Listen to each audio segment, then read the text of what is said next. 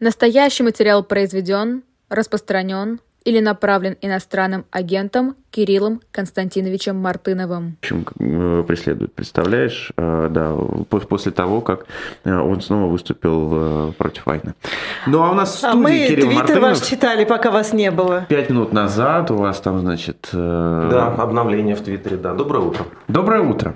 Ну что, Кирилл, давайте мы с вами поговорим о том, что происходит в России а, в первую очередь с той точки зрения, а, как это, к чему это ведет. Мы только что говорили с Павлом Чиковым. Он говорит, что а, преследование за антивоенную позицию стало меньше. Он не знает почему, но теория его такая, что цель запугать, общество уже напугано, и, в общем, цели такой, что прям вот всех посадить, нет. Есть задача точечно кого-то выцепить и, соответственно, таким образом напугать. Согласны с, так, с такой трактовкой? Юристы, которые много лет занимаются правозащитой в России, Павел Чиков, конечно, один из ведущих представителей этого класса наших там друзей, наверное, так правильно сказать, людей, которые много лет нас тоже защищали, э, они обращают внимание на то, что у российской репрессивной системы есть пропускная способность. Это вот примерно как, ну вот ты проводишь домой интернет, да, и говоришь, мне нужно там, не знаю, 50 мегабит, да, как бы, а вот больше вот там не пройдет. А здесь вот, значит, как бы жертв репрессий. На больное больше, давите нам тут. То, тоже больше. Но я, я знаю, какие примеры, примеры приводить, да. А, вот. И, и как бы вот так же, как в интернете, у российской, у российской следственной и судебной системы есть некоторая пропускная способность, они, понимаете, устают, как бы, да. И, и вот ты уже разоблачил нескольких, значит, сторонников, э, значит, там этих самых украинских э, диверсантов, да, уже получил свою медаль, уже получил свое звание, и к тебе кто-то приходит и говорит, а где новые уголовные дела? Ты же живой человек, ты хочешь отдохнуть.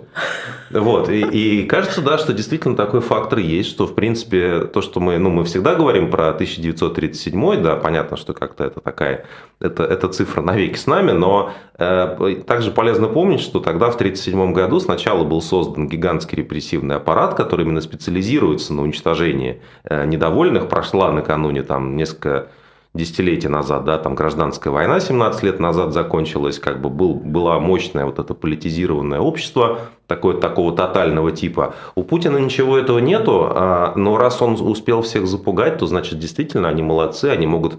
А, фактически люди получают премию за то, что они всех запугали. Ну или, по крайней мере, так кажется им. Насколько этот испуг э, вещь долговечная? Насколько страх оружие, которое можно использовать против своего общества долго. Ну, мне кажется, если смотреть, например, на то, что происходит в российской пропаганде вот к началу этого года, я немножко подсел тут на Соловьева, надо сказать, вот, потому, ну, я, честно сказать, такого никогда не видел, просто это 14 такое... танков и 88 танков. Э, там, там, там много, много всего, там как бы вообще как бы невероятно геоп... Ну, они, мне кажется, что российская пропаганда, она, она дошла до логического предела, как бы она, они как бы все сказали, что они могли сказать, во-первых, и во-вторых, они каждый день говорят вот эти свои последние последние слова. Последние слова, конечно, в разных видах звучит как э, ядерная война неизбежна. Угу. Они говорят это каждый день, на много раз, много экспертов, говорит, и они выбирают цели. Вот, может быть, по Берлину шарахнем. Как бы это на российском телевидении обсуждается ежедневно, я не шучу. Вот. И причем вот, вот те нарезки, которые попадают в сеть, да, они как бы не отражают. То есть они, они как бы мы их выхватываем как будто единичные фазы безумия, как у Киселева я про ядерный пепел. А на самом деле это просто вот часа, многочасовые дискуссии о том, что в принципе, если бомба будет очень тактическая, то почти никто не пострадает. Ну там 20 километров сюда, 20 километров сюда, и военные эксперты это их обсуждают. Вот. В этом смысле мне кажется, что российская пропаганда ей больше, скорее всего, просто нечего будет сказать. Мне трудно будет понять, что они еще могут придумать. Ну, как какую-то историю про внутреннего врага, наверное. Но как будто бы они истощились. Они вот близки к тому, чтобы просто дойти до последнего, до последнего издыхания. Мне кажется, что врать до бесконечности нельзя, и пугать людей тоже до бесконечности не получится, если говорить про наш страх. Ну, просто потому, что люди ко всему привыкают, и ты ко всему устаешь. Но я вижу другую проблему здесь, что, э, допустим, э, запуганными-то запуганными наши соотечественники, наши наш народ, простите за пафос, э, вечно не останется, с одной стороны. С другой стороны, для того, чтобы перестать, э, ну, чтобы сменить фазу э, испуга или индифферентности на что-то другое, нужны какие-то политические предложения, которых пока сейчас нету, с одной стороны. Во-вторых, очень трудно понять, как они могут возникнуть. То есть, если я не боюсь, то что? Что я делаю дальше? Вот я, я с сегодняшнего вечера, мне надоедает бояться, я хозяин своей судьбы, что я делаю дальше? Уезжаю из страны. Сейчас фактически единственная альтернатива страху ну или как бы жизни в условиях, когда э, правила не определены, и, возможно, завтра тебя либо мобилизуют, либо, значит, отберут у тебя все, все то, чем ты всю жизнь занимался, э, значит, во имя борьбы с кровавым Западом. Единственная альтернатива этому – это уезжать, увозить свою семью. И это, конечно, для страны довольно, довольно тяжелая перспектива. Важная штука, на самом деле, это ровно тот вопрос, который, который я, Кирилл, э, для вас нес на этот эфир. Вот я простой какой-нибудь человек в России, да, и вот я понимаю, оказывается, что я заблуждался. Оказывается, я, я, я понял, что э, телевизор врал, Путин не прав, и мы вообще начали войну. И что? Ну, то есть, вот если даже не стоит такого вопроса уезжать, у, у большинства людей не стоит вопроса уезжать, потому что у них там загранпаспорта даже нет, да? Угу. Вот я это понял. И что я должен сделать? Какой сценарий для меня? Ну, Ненавидеть себя ну, как бы поненавидеть себя, мне кажется, всегда полезно, хотел сказать. Но я думаю, что это как бы наша общая э, судьба. Мне кажется, нам всем есть себя за что, за что ненавидеть. Это пресловутый вопрос про эту, э, про эту ответственность. Я, кстати, думаю, да, к вопросу про ответственность, которая всех так пугает, особенно пугает слово коллективная ответственность. Я вот это ни разу как-то не проговаривал, а мне кажется, что здесь очень простая на самом деле взаимосвязь. Если ты ну, как бы сам хочешь быть свободным человеком, и других людей тоже считаешь, в общем, свободными людьми, ну, не знаю, людьми, которые пытаются быть хозяевами своей судьбы, то, конечно, если ты оказался в той ситуации, в которой мы все оказались, конечно, в этом есть твоя ответственность, потому что вот если ты был, ну, как бы совсем абсолютно несвободным заложником, тогда твоей ответственности нет, ты жертва. Да? Но как бы если мы говорим от лица, от лица свободы, от лица каких-то там, простите, республиканских ценностей, то вот эта механика политической свободы работает только через признание ответственности. Ты можешь быть свободным, когда ты признаешь свою ответственность за то, что с тобой, с тобой происходит. А что, то есть, короче, в этом смысле мы все в одной лодке, в том плане, что есть поводы для ненависти на разных, на разных уровнях, по разным, по разным причинам. Да? Вот мы... Но так а что делать-то вот такому человеку? Кто-то должен ему предложить позитивную программу, грубо говоря. А, ну, безусловно, нет. Но дело в том, что позитивная программа рано или поздно появится. То есть, как, бы, как будто бы не было ни, ни, ни одной ситуации в истории, когда, когда как бы совсем не было позитивной программы много десятилетий вперед. Да, вот э, мы вчера с, с еще одним гостем сегодняшнего вашего эфира с Максимом Кацем говорили. Он, он, у него такая как бы позиция, ну, такая менеджерская, мне кажется, прагматичная. Надо ждать. Вот, ждите, ждите, объявления будут сделаны позднее, да. Ну, то есть, э, я бы... Я бы Объявление это... от кого? От э, оппозиции в эмиграции? Ну, от, от, от людей, которые, которые настолько устанут бояться и настолько как бы отчаяться или, наоборот, придумают, что они собираются делать в России, да, или как, как, от кого-то из вернувшихся. Не все же тут будут до бесконечности в Берлине-то сидеть. Эм, в общем, будет какое-то предложение, да, если говорить серьезно. Ну и, не знаю, я бы расширил эту концепцию прождать, ну то есть, эм, как бы, как обычно, да, то есть убеждать других людей, что они тоже ошибались, а, постараться признать на каком-то уровне, на уровне частной беседы безопасной, да, что как бы мы были неправы, я был неправ. Заниматься самообразованием, постараться спасти от российской школы э, своих детей. То есть э, спасти не в том смысле, что их украсть и отправить в лес, а в том смысле, что э, дать им какую-то альтернативу. Ну, все, конечно, от учителей на самом деле зависит. Ну, что, в общем, вот эта, вот эта картина мира о том, что наше государство самое великое, и ради него все должны умереть, а эта картина должна просто провалиться. Вот э, как бы, как один сказал товарищ, мы провалились как нация, а теперь государство должно провалиться как государство. В этом смысле слова, как, э, как такая структура, которая предполагает, что мы все его крепостные. Вот как бы раз человек понял, что он не прав, ну надо как-то постепенно э, на эти самые, на промыслы уходить, вот на, во всех смыслах слова. Слушайте, ну вот прошел год почти, да, с момента, э, с, с начала войны. А вы за этот год поняли, как, это ужасно надменный разговор сейчас, конечно, но вы поняли, как вести вот эту самую просветительскую деятельность а, с людьми, которые по ту сторону? Вы знаете, я, я не считаю, что мы должны вести именно просветительскую деятельность. Мы должны э, делать свою работу. Наша работа заключается в том, чтобы, ну, там, не знаю, обсуждать... Достучаться. Хорошо, Ну, не да. просветительскую, Ну, но да, ну, в смысле- достучаться ну, в до смысле, этих я к тому, людей. что давайте не будем создавать здесь какую-то вертикальную структуру. Я достаточно эгалитарно настроен. Даже вот эти политические предложения, это не история про кого-то умного, кто как бы ну, в вертолете привезет свободу, Мгм. естественно. Да? Это как бы скорее какой-то социальный процесс в самой России. И с просвещением такая же история. Люди, люди как бы сами себя могут и должны просветить.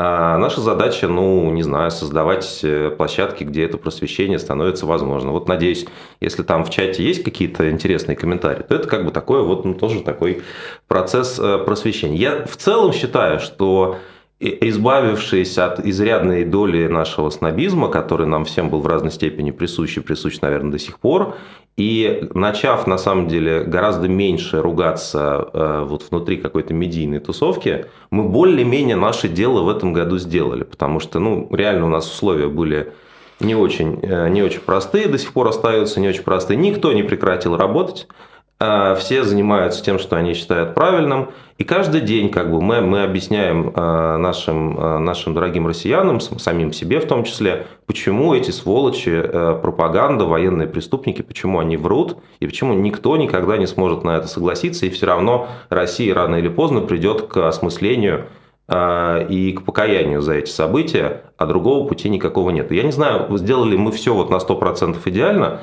но как будто бы день за днем то, что мы могли делать, мы делали и продолжаем. Два вопроса по, по сказанному. Первый. По поводу спасти детей от школы. Хотя, ну, в том смысле, что объяснять им.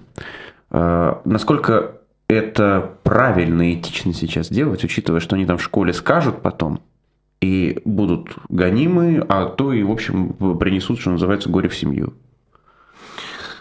Ну, пока нету, пока нету примеров того, чтобы прямо ОМОН врывался в классы и укладывал школьников лицом в пол, ка- кажется, да, то есть, ну, есть, наверное, какие-то там, типа, там, типа, там, будь осторожен. Задержание школьников, а, приходы в школу полиции за то, что девочка где-то что-то сказала, Нет, написала, ну, уже как- были. Ну, как-то не обязательно, не обязательно говорить, не знаю, слава Украине, да, или еще какие-то явные, явные поддержку, значит, обороняющей стране высказывать.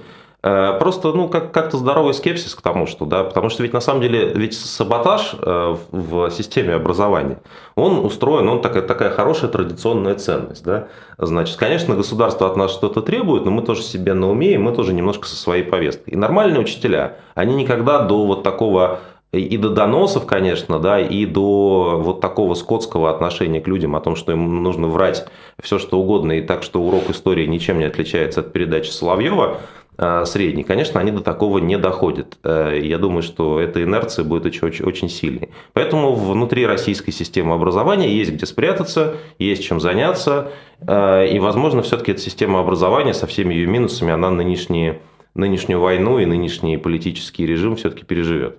Мгм. Второй вопрос. Да, второй вопрос я забыл, естественно, пока, пока слушал ответ на первый. Э, но- Извини. Но, э, возвращаясь к вот этой э, модели, да, человека, который вдруг что-то понимает там внутри. Разговаривать с- людьми на бе- безопасном расстоянии, окей. Но вот, вот эти самые родительские чаты в школах. Наверняка видели скрины, э, многие выкладывают, как они пытаются что-то сказать про 23 февраля, что, ребят, может, не надо, и получают по полной программе, да мы вас то, и все, и так далее. Стоит или не стоит вообще разговаривать с э, незнакомцами на тему войны. Ну, вот в течение, в течение всего года у меня было вообще ощущение, что даже с э, родственниками, с, и с как бы с бывшими друзьями, можно ли сказать бывшие родственники, разговаривать по поводу войны бессмысленно. Бывший да? сын есть один такое, такое А, произведение. Да, вот, то есть, ну, как бы, ну, я всегда думаю, да, что вот еще, еще когда мы в Москве были, там, в начале марта прошлого года, ну, вот летит какая-нибудь крылатая ракета по Киеву, а ты сидишь такой на кухне и говоришь, ну, может быть, все не так однозначно, но не в том смысле, о котором ты думаешь, а может быть, все как-то по-другому однозначно. Вот что ты, кстати, думаешь по поводу крылатых ракет, э, которые летят по городам. Ну, как бы само, сама эта ситуация, она такая как бы умеренно людоедская, да, то есть с чего вообще нужно разговаривать с людьми, которые говорят, что бросаться ракетами – это хорошая идея, вообще как бы идея захвата чужой страны – это классная вещь, которую мы все должны поддержать. Эти горящие колонны, которые там на Харьков и на Киев шли, ну, это же, это же это, во-первых, страшно, во-вторых, позор, и как можно от этого отвернуться. Вся эта информация э, была доступна, и мы прекрасно знаем, что на самом деле люди тогда пришли эту информацию искать, и у всех медиа, которые в тот момент еще да, существовали, у них у всех были рекордные просмотры за всю историю, по-моему, этих самых да. независимых медиа. медиа. Ну вот, в общем... Так мне, вот второй казалось... вопрос как раз ровно об этом. То, что люди, вот им врали год назад. Не будет никакой войны. Что вы ерунду говорите? Да. Смеялись над Байденом, э, Захарова говорила свои, значит, невероятные речи. И начинается война. И вот они знают, что им врали. Они знают, что им врали они забывают это? Или они аморальны, как говорит Кутков? Это просто аморальное общество. Ну, мне кажется, что когда мы называем общество моральным или аморальным, это уже довольно сильная метафора такая, да, то есть мы приписываем свойства личного морального выбора какому-то сложному социологическому организму или процессу. Я думаю, что у людей есть вообще как, как бы э, люди... Хорошо, вот эти люди, вот эти конкретные люди – они аморальные или, или, или они тупые, да. грубо говоря? А, люди... Они забывают или они не хотят помнить? Люди в целом хорошие. Вот. И в России, в частности, живут хорошие люди. У людей есть э, э сфера их э, таких нормальной их ответственности. Что будут есть мои дети, что будет с моими близкими через полгода или через год, э, значит, кто я такой в конечном итоге, да, что мы все здесь делаем. Большинство людей считает, что они никакого влияния на эту войну оказать не могут, что это как бы не их война, в том смысле, что там где-то решили, но может им виднее, а мы здесь сидим и занимаемся своими делами. Это позиция, ну, собственно, следствие нашей многолетней постсоветской деполитизации. А, и, ну, при желании можно ее назвать аморальной, я бы таких выводов не стал делать. Мне кажется, что здесь возможно некоторое, ну, если не прозрение, а просто установление связи между отсутствием будущего у твоей семьи а, и тем, что тебе настолько хамски Э, врут постоянно. Да? То есть ну, связь между войной и тем, что нормальной, нормальной жизни у твоих близких не будет. А это жаль, конечно. Да, и когда такая связь устанавливается, начинаются сомнения. Причем человек так устроен, что, конечно, человек себя начинает... Ну, я, мы не могли же все так долго ошибаться. Да, вот мы, вот, нам, нам же говорят, что это не война. Ну вот мы не могли так долго ошибаться. И да, и вот, этот, вот эта стадия как, как-то отрицания, она тоже может длиться еще долго. Но в стадии отрицания, что, вот что хочу сказать, что сейчас, год спустя, мне кажется, что разговаривать э, можно, может быть, в большей степени, чем, чем э, год назад. Потому что в конечном итоге надо сделать скидку, что наша профессия, будущее наших близких зависит от того, насколько мы хорошо обрабатываем информацию. У нас довольно странная профессия в этом смысле слова. Да? То есть не надо считать, что все люди настолько хорошо информированы или пытаются быть информированы и так много времени тратят для того, чтобы обсуждать и анализировать новость. Это очевидно не так. А у других людей другие профессии. Вот. И, и в этом смысле слова, может быть, от этой, от этой жесткой позиции год назад, которая была у меня, например, можно постепенно отходить и с людьми начинать да, разговаривать в большей степени, ссылаясь на совместно пережитый крайне неприятный опыт, который, к сожалению, продолжается. Мы, кстати, немножко ушли в такой э, оптимизм внезапно, да, вот, то есть что-то, кстати, давно такого не было. Вот, мы как будто говорим, ну вот видите, какой-то, как будто бы какой-то перелом наметился. Может быть, кстати, он действительно намечается, потому что просвета нету, мобилизованные воюют плохо, гибнут просто бессмысленно. Э, вот. И что будет там через месяц или через полгода, вообще никто не знает, включая и Владимира Путина, и его ближайшее окружение. Мне, кстати, кажется, что действительно все все люди, которые ну, с российским режимом связаны в нашей стране, они как-то ждут, что Путин наконец-то объяснит, что вообще происходит. Ну, как бы дай уже просто знать. Там мигни три раза, если тебя взяли, э, значит, в заложники в биолаборатории. Ну, то есть, как бы скажи, во-первых, как бы зачем, во-вторых, какая цель, и в-третьих, когда все это кончится. А вы думаете, люди хотят прям знать это? Ну, мне кажется, что, что многим людям нужна какая-то более последовательная история, чем именно занимается Владимир Путин и его армия. Потому что, ну, вот как бы история про то, что мы в течение года э, берем какой-нибудь, значит, поселок в Донецкой области, называем это новой Сталинградской битвой, а потом, а потом постоянно меняем, какой смысл в происходящем, отвечаем на этот вопрос десяткам разных образов, как, ну, когда, это, когда эта картинка в телевизоре, тебя это не касается, тебе это, наверное, окей, как бы это не, ну, буквально не твоя война, вот как в Берлине написано как раз, да.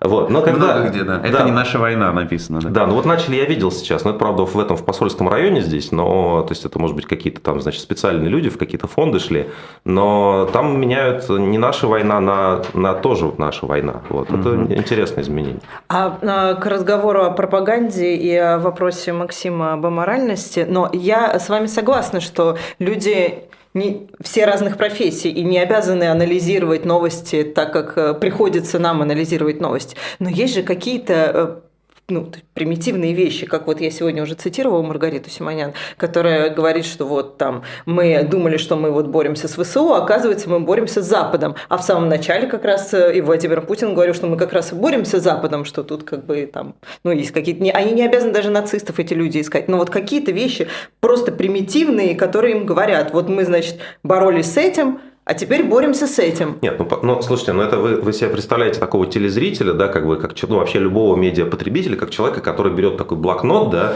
и записывает, так, 26 февраля 2022 года, они нам говорят, что мы боремся с Западами, пункт один, да, проверим через месяц. Ну это же, ну, нет, нет, но это же, слушайте, ну год идет война, это же вам говорят сначала одну цель войны, а потом у тебя оказывается нет, ну, другая послушайте, цель ну, войны. давайте, давайте еще раз, я, кстати, хочу по поводу 23 а февраля. Вообще, безумно же красиво.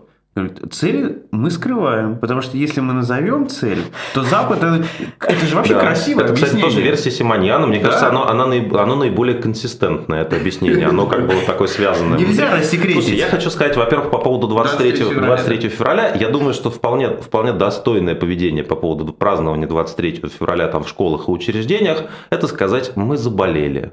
Вот у нас февраль, простудные вот эти, вот эти грипп какой-то ходит постоянно. К да? призываете. Абсолютно, абсолютно. Да. И я считаю, что как бы в той ситуации, когда у тебя нет единомышленников, да, и тебе не с кем или опасно это обсудить, заболеть на 23 февраля, вот я бы заболел. Вот я всем советую, кто не хочет как бы участвовать в совершенно позорных помоечных мероприятиях во время войны, да, как бы прославляющих эту самую войну, просто скажите, все больными, вся семья лежит с тяжелым гриппом. Вот. Ну и как бы дальше еще не факт, как, как э, будет отмечаться, в каких условиях следующее 23 февраля, и в принципе будет ли отмечаться вообще. Ну, наверное, будет, к сожалению. Кирилл, короткий вопрос мы вчера задавали у Тихона Дедкова. Э, я его слышал буквально от нескольких людей, в том числе от российских там, политологов и так далее. А зачем сейчас вообще разговаривать с э, русскими? И теми, кто за рубежом, и с теми, кто э, в России, если эти люди ни на что не влияют. Вот украинская армия сейчас влияет на то, что будет с Россией. Запад влияет, поставляя, не поставляя оружие.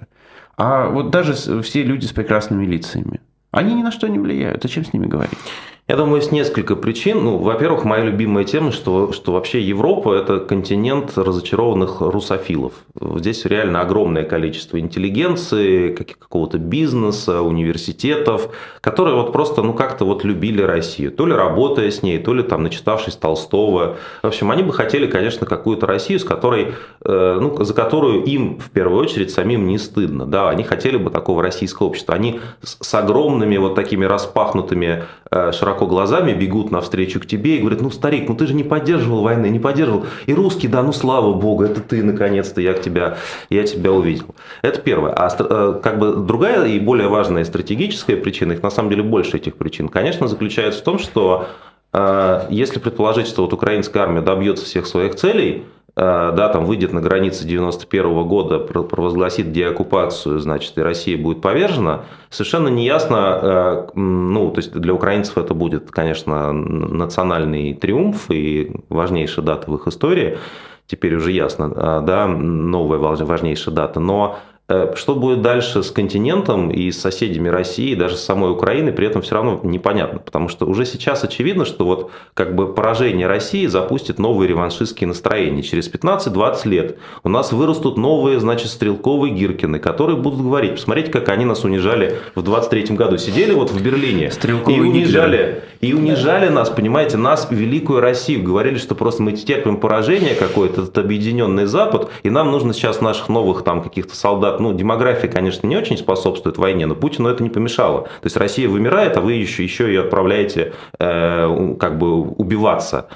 Э, так вот, э, так вот, значит, э, мне кажется, самый, самый разумный ответ, почему с русскими продолжают разговаривать, и мне кажется, конечно, важно. Почему нужно надо это делать. продолжать разговаривать? Нужно, да, совершенно верно. Заключается в том, что надо думать, что будет через 5, через 10 лет, что будет с российским обществом, что будет в конечном итоге с российским ядерным оружием, на кого оно будет нацелено и будет ли нацелено вообще, что будет с режимом в Москве, в огромном европейском 15-миллионном городе, что будет с российским образованием. Самые умные структуры и э, политики сейчас, э, ну, такие как Кубилиус в Литве, такие как Лагодинский в Берлине, они это прекрасно понимают, и они поэтому продолжают этот разговор.